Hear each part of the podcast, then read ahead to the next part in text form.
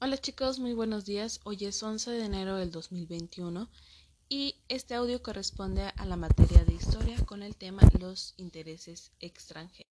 Como podrán recordar, este tema ya lo estuvimos trabajando un poco más a fondo en el mes de diciembre. Sin embargo, ahorita lo vamos a repetir un poquito para que la información quede más clara. A los, a los problemas internos que México debió enfrentar para poder consolidarse como una nación, se le sumaron los, los, conflictos de otros países, los cuales buscaron aprovechar la debilidad que tenía el gobierno mexicano para hacer valer sus intereses comerciales y territoriales.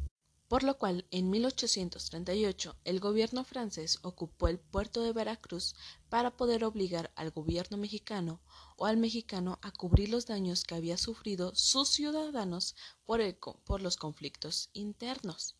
Por su parte, Estados Unidos de América buscó expandir su territorio, pero primero mediante la compra y negociación, después declarando la guerra hacia México.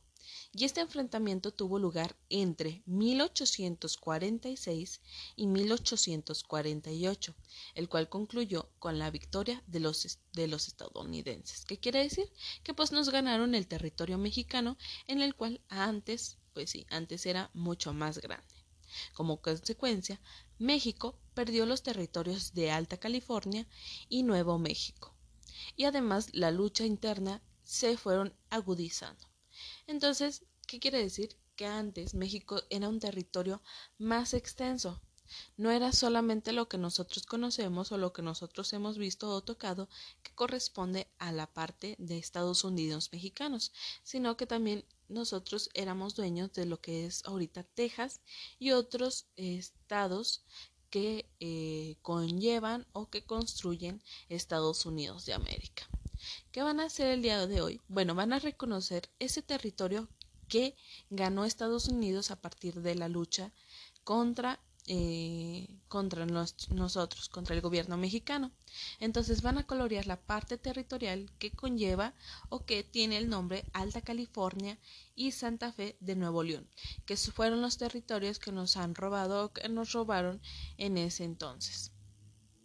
Para Yeshua y Tadeo, los territorios que aquí se representan son en color naranja, menos Baja California. Baja California no, lo robaron, sigue siendo de México.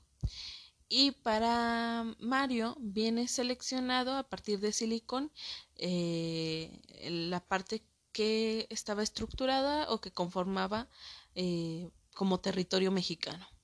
Entonces, ustedes van a tener que colorear ahí para que vayan reconociendo un poquito más de la extensión que tenía México en los años 1830 aproximadamente hasta que fue todo lo que los intereses extranjeros. ¿Sale? Si tienen duda, recuerden que estoy en WhatsApp y estoy al pendiente de cada uno de sus mensajes. Si tienen algún comentario, si tienen alguna duda, ahí estaré.